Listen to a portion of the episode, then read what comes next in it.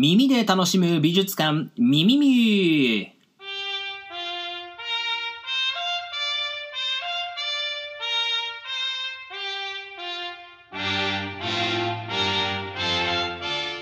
どうも、クリスマスにはサンタクロースよりも豚肩ロースを美術史界のコールドターキーことエミール松永です。美術作品との親しみ方や心構え、はたまた美術業界の裏側などをご紹介する耳の裏側第3回となる今回は作品の修復と保存、これについてお送りしたいと思います。す、べ、てのものは朽ち果ててゆく。まあ、それはこの世の常なんですけれども、まあ、貴重なものをいかにして残して継承していくかということはですね、まあ、現代に至るいつの時代でも大きなま課題であります。皆さんにはですね、美術館で目にしている作品がどのように守られているのかということに、まあ、今日はね、ちょっと触れていただきたいと思っております。さて、美術品を含めた万物は必ず傷んでいくものです。例えば、展示室に並べられた掛け軸、これを想像してみましょう。この掛け軸を劣化させていく要因、何が考えられるでしょうかまずはね、光。まあ、これはあの容易に想像がつくかと思います。光にさらされると掛け軸を構成する紙とか絹、それから絵の具、そういったものが焼けてしまいますね。えまあ皆さんもね、あの部屋に飾ったポスターなんかで見、えー、覚えがあるんじゃないでしょうか。簡単に言うと、まあ、色落ちしたりですね、それからまああの脆弱になったり、え、していきます。まあ、しかし、まあ、それだけではない。えー、他に劣化の要因として考えられるのは、例えば大気中の埃とか二酸化炭素だとか、あ湿度、それに重力、まあ、いろんなものが想定されます。例えば湿度ですね。これはあの高すぎれば当然カビなど発生させるリスクを生みます。まあ、一度カビが発生してしまえばあっという間に、えー、物は傷んでいく。えー、しかしね逆に乾きすぎもいけません。まあ、完全に水分の抜けた有機物というのは非常に脆くてですね、まあ、例えば握ると簡単にこれ砕けてしまうんですね。まあ、我々はこれをね、およそ20年前、サー・クロコダイルの三日月型砂丘ことバルハン、イヤサグラウンドセッコから学びましたね。え乾燥状態というのは少しずつではありますが、物から水分を奪っていく。まあ、これをね、あの美術では枯れていく、作品が枯れるなどと言いますけれども、これもやはり劣化の一つと言えるでしょう。あそれから重力。ね。まあ、地球上にあれば全てのものにかかっているこの力。まあ、やっぱり少しずつですけれども作品に負担をかけていきます。まあ、当然、えー、大気圧についても、まあ、無視できないでしょう。まあ、あの温湿度、こういうものに関してはですね、展示室とか収蔵庫では、まあ、徹底した管理があ、まあ、なされておりますので、まあ、リスクはかなり抑えられているはずなんですけれども、しかし、えー、このような目に見えないパワーは、まあ、地球上にある限りはこれ逃れることができません。すべてのものは劣化していく。ね。花はすぐに散りゆくし、バナナスムージーも置いときゃ腐りますし、あなたも私も死んでいくんです。これはまあ理不尽なようですけれども、この世の常ですね。えーまあ、ちなみにですね、東洋絵画は主に紙に描かれたものと絹に描かれたもの、まあ、二分されるわけなんですけれども、えー、絹は700年、紙は1000年が耐久の限度だと、まあ、いう一般に言われている説があります。では、常に劣化していくこういった作品たちに対して我々に何ができるんでしょうか？美術館では作品の保存や修復、これも大きなミッションの一つとなっています。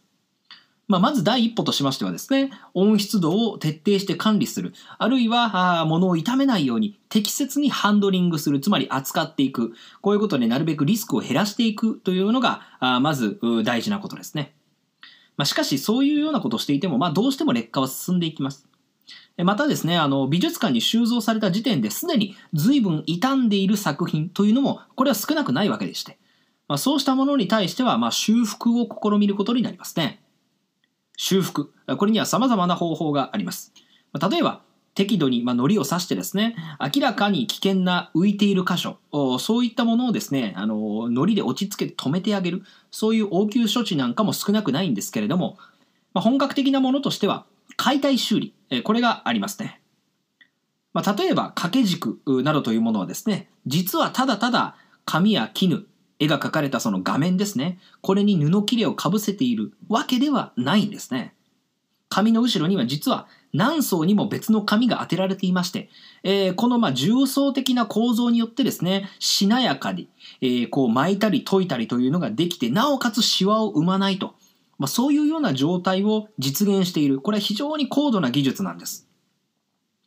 まあ、それらを全て解体して、この紙を取り替えてあげたり、あるいはクリーニングしてあげたりして、下で直す。これが解体修理です。まあ、様々なケースはもちろんあるんですけれども、まあ、一般的には約1年をかけて行う、まあ、大規模な作業でありまして、金額的にもまあ、それなりにかかってくる。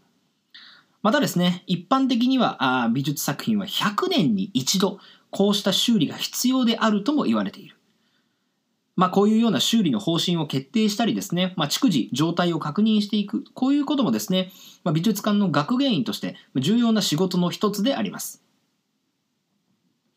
とは偉そうに言ってるんですけれども、まあ僕はもう技術者でも何でもありませんし、もう経験的にも完全にもうペーペーでございますから、もう修理についてはもうズブの素人なんですよ。あ、そういえばあの最近あの PayPay 始めましてですね、まあ、そういう意味ではあの PayPay のペーペーなんでございますけれども、まあ、とにかく、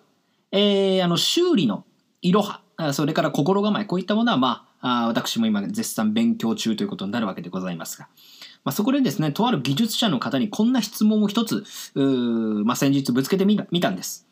それはズバリ、えー、なぜそこまでして作品を守り伝えなければならない、えー、とお考えなのかということですね。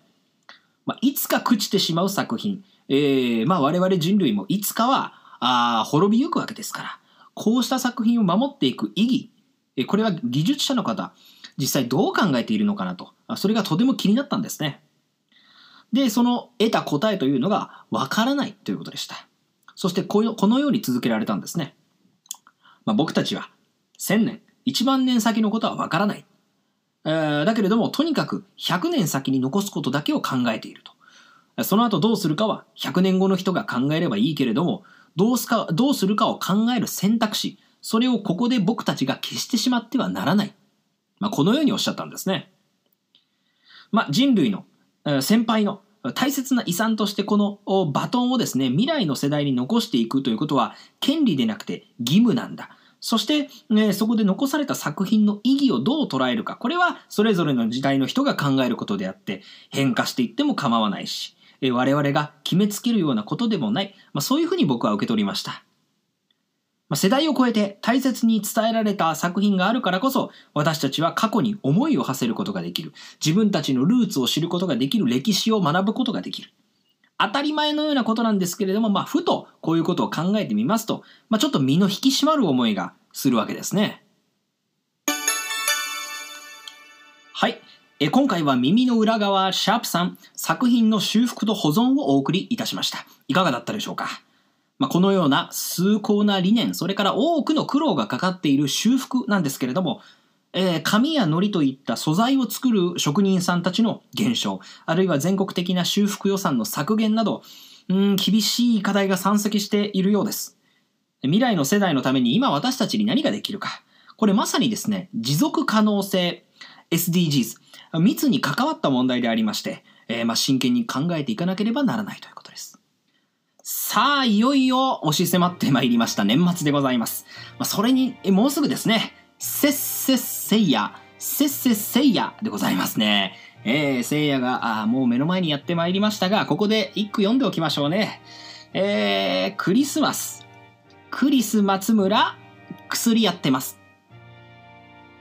というわけでございまして、えー、最後になりますが、この番組あくまで個人の感想でございます。いかなる団体を代表するものでも、学術的な信憑性を保証するものでもございませんので、ご了承くださいませ。えー、それではまた次回お会いいたしましょう。バイバイ。